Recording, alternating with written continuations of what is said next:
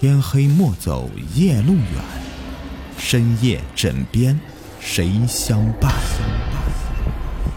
欢迎收听《灵异鬼事》，本节目由喜马拉雅独家播出。鬼剧下集，群主一笑，悻悻的笑道：“ 嗨，不用了，我说五十就收五十。”说着。他从怀里面拿出一张五十元钱找给我，我连忙推辞，跟他客气好一会儿也推不掉，只好点头答应收下钱。下午的时候，不知道是谁弄来一台拍立得，建议大家一起拍照留念。我平时很少拍照的人呢，也来了兴致，和不同的人拍了几张以后啊，大家最后又提议一起合拍一张。事后。大家一人领了几张照片，群主则把那个唯一的一张大合影给了我。他有些深情的说：“拿着吧，希望你能喜欢这次聚会。”我慎重的点点头，有些激动的接过他手里的照片，看着那画面中一个个的笑脸，我竟有一种想哭的冲动。美好的时光总是短暂的。不知不觉间呢，已经到傍晚了，此次聚会也圆满的落下了帷幕。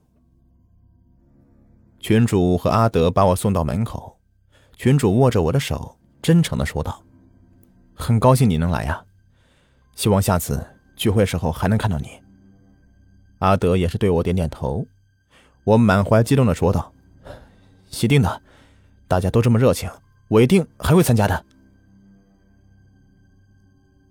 告别众人，我一个人踏上了回家的路途。回家的路很远，也很偏僻，路上别说是人了，就连是一只鸟也瞧不到。走了约莫有十几分钟，我忽然看到前面不远处有十几个凸起的小山包，走近一看，差点吓出魂来。这哪里是小山包啊？这分明就是十几座坟墓啊！好在我的胆子比较大，若是换成一个女孩子，看到这个画面，估计都得吓哭不可呀。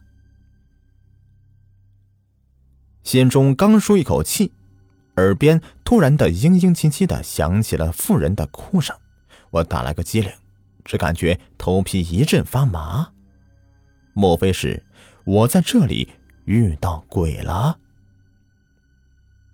我双手赶紧合十，闭着眼睛。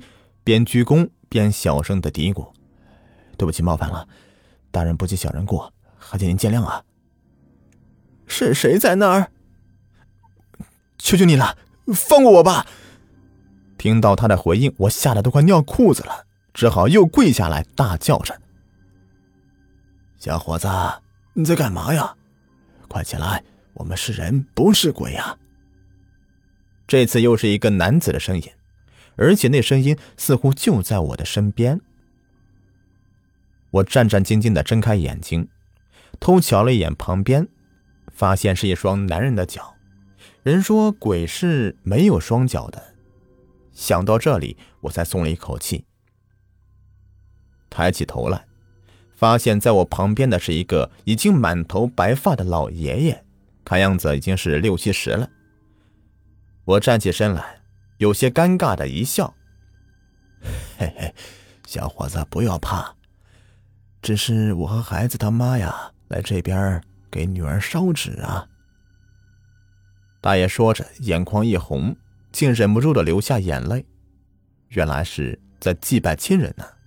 那看来那个妇人的哭啼声就是那个女儿的母亲了。我往前走几步，果然发现在一座坟墓前面。正有一位老奶奶在那里坐着，偷偷的哭泣着，看样子很痛苦。我好奇的问大爷：“大爷，这是怎么了呀？为什么这里有这么多的坟墓啊？”哎呀，大爷叹了一口气说：“四十年前，一场大火烧死了十几个年轻人呢，他们的尸首全都埋在这儿了。其中啊……”其中就有我的女儿，那年她正好二十啊。大爷被提起伤心事，不由得再次哽咽起来。望着大爷大妈的悲痛神情，我也叹了一口气，心中惆怅无比。我走到墓前，扶起大妈，就瞧了一眼墓碑上女孩的照片。这一下子，我被惊呆了。那墓碑上的照片，分明就是今天和我一起聚会的女孩，婷婷。我感觉到喉咙里面有一根刺，扎的我是无法呼吸，身体则像是被冻结了一样，无法动弹，整个人除了恐惧，就什么也不知道了。大妈见我如此，也是急了，赶紧唤来大爷。大爷安抚了好一会儿，我才慢慢的平静下来。我缓了一下情绪，深吸几口气，再次看了看那个墓碑上的照片。没错，一定是没有错的，那就是婷婷。虽然现在天有些黑了，但那个墓碑上照片的笑容我是认得的。那笑容就是和我在卫生间里面看到照片上的笑容是一样的。对了，照片。我忽然想到，赶紧抬头仔细观察眼前这对老人。看了半晌，我不由得再次瘫软到地上。眼前这对老夫妇虽是已过年过花甲，但仔细辨认还是能够清楚和之前照片上看到的夫妇俩。找到共同地方，我敢肯定，这对老夫妇绝对就是婷婷的父母。两位老人看我变幻莫测的表情，十分不解。我擦擦头上的冷汗，道：“我刚才见过你们女儿，你们的女儿是不是叫做婷婷啊？”两位老人一脸惊讶的看着我，一副难以置信的模样。我知道，我不说出事情的经过。他们是不会相信我的。当我把事情的来龙去脉详细跟他们讲过一遍以后，他们更加吃惊了。老爷爷的话语有些颤抖的问道：“你是说，刚才还在那个别墅里面玩过？”我点点头，心中一种不好的预感，因为我的话明显让老爷子更加紧张了。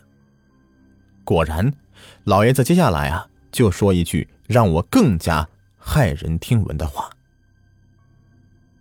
怎么可能啊？那别墅，那别墅四十年前就烧毁了呀！”听到这话，我脑中犹如晴天霹雳一般。听了这个话，我脑中犹如晴天霹雳一般，眼前不断的闪过之前一起和大家唱歌的画面。我居然和一群鬼魂聚会了。我不敢相信，无形的恐惧彻底让我感到害怕了。我望了望眼前的别墅方向，黑洞洞的天空看上去那么阴森，就好像是随时要吞没我的恶魔一般。我再也忍不住内心的压抑，告别老夫妇就飞速的跑了。回到家里，我依旧是惊魂未定。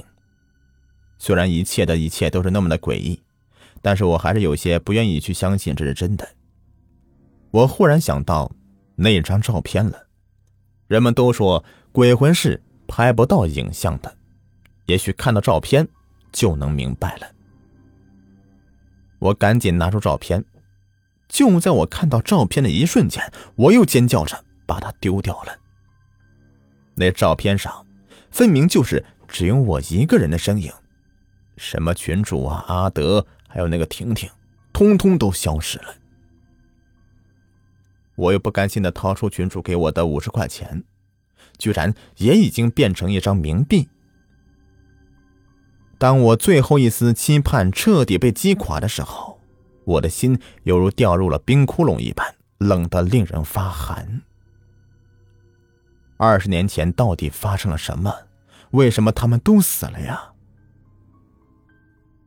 冷静下来，我忽然想到这个问题。打开电脑，我开始搜寻当年有关这个事情的信息。终于，我找到一篇当年关于这个事件的报道。十月三日消息，昨日在本市一处独栋别墅房发生大火。据介绍，当时房内有十六名年轻男女在此聚会，经抢救灭火后，现场找到十六具尸体，无一生还。据部分受害人的家属称，受害人皆是著名女歌手的铁杆粉丝，因偶像的突然离世造成了巨大悲痛，于是留下一份遗书以后，均集体来此自杀。希望能到那个世界里去陪自己的偶像。新闻下面则是配上了十六个人的名单和对应的照片。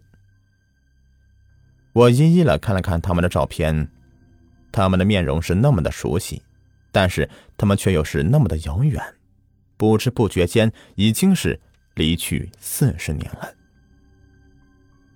我拿出手机，想要翻出那个群号码。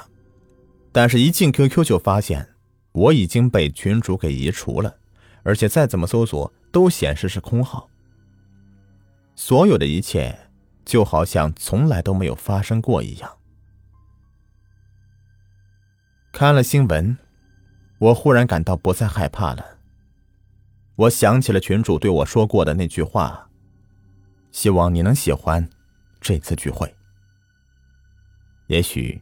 他早就料到我会发现这次的秘密，又或者他并不是我们想象中的鬼魂那般是索命厉鬼，他只是把自己还有我当成了一个最纯粹的歌迷，就好像我对他的初衷一样。我慢慢的捡起那张只有我的照片和冥币，仔细的抚摸着上面的每个细节，我能感受到。虽然照片上看不到他们的轮廓，但他们依旧是还在那里，有微笑的脸庞，也有搞笑的造型。我能够感受到，虽然这张钱币并不能给我带来实际上的利益价值，却见证了一场聚会的最大价值。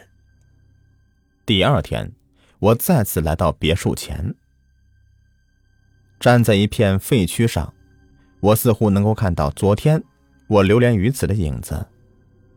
回程的途中，我在每一位墓碑前面都放了一束鲜花，鲜花上面的有张卡片，写着：“我们明年再见。”好了，本故事已播完，喜欢的话别忘了点击我的订阅、收藏和关注，感谢你们的收听，下期再见，拜拜。